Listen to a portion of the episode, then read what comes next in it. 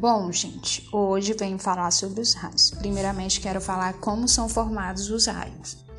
Os raios são descarga elétrica intensas e ocorrem quando a concentração de cargas nos centros positivos e negativos das nuvens crescem muito e o ar que o circunda não consegue isolá-los.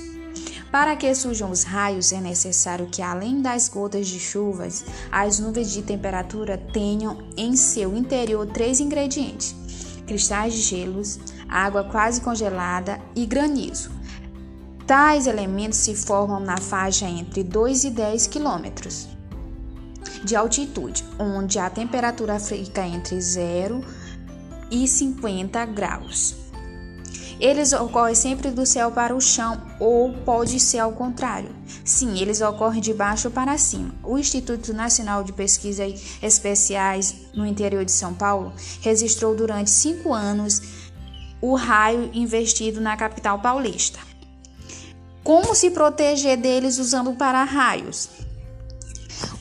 Porém, os para-raios protegem essencialmente a estrutura física dos prédios e as pessoas dentro deste prédio, não, é, não evitando que a energia das descargas atinja as instalações elétricas.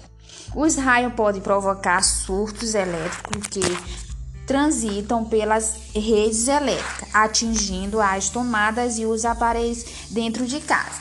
Para isso, durante as tempestades, Astemper fique em casa, saia somente se for absolutamente necessário. Não retire nem coloque um estendedor de arame que pode prejudicar muito. Se estiver viajando, permaneça dentro do automóvel, oferece uma excelente proteção, entre outras opções. Por que, que os raios matam muitos dos animais? Os especialistas afirmam que as árvores isola, isoladas em uma pastagem são um ponto referencial para a queda dos raios por conta da altura elevada na área, geralmente descampada. Por isso provoca vários, várias mortes entre esses animais. Então é isso. Hoje venho falar só sobre isso e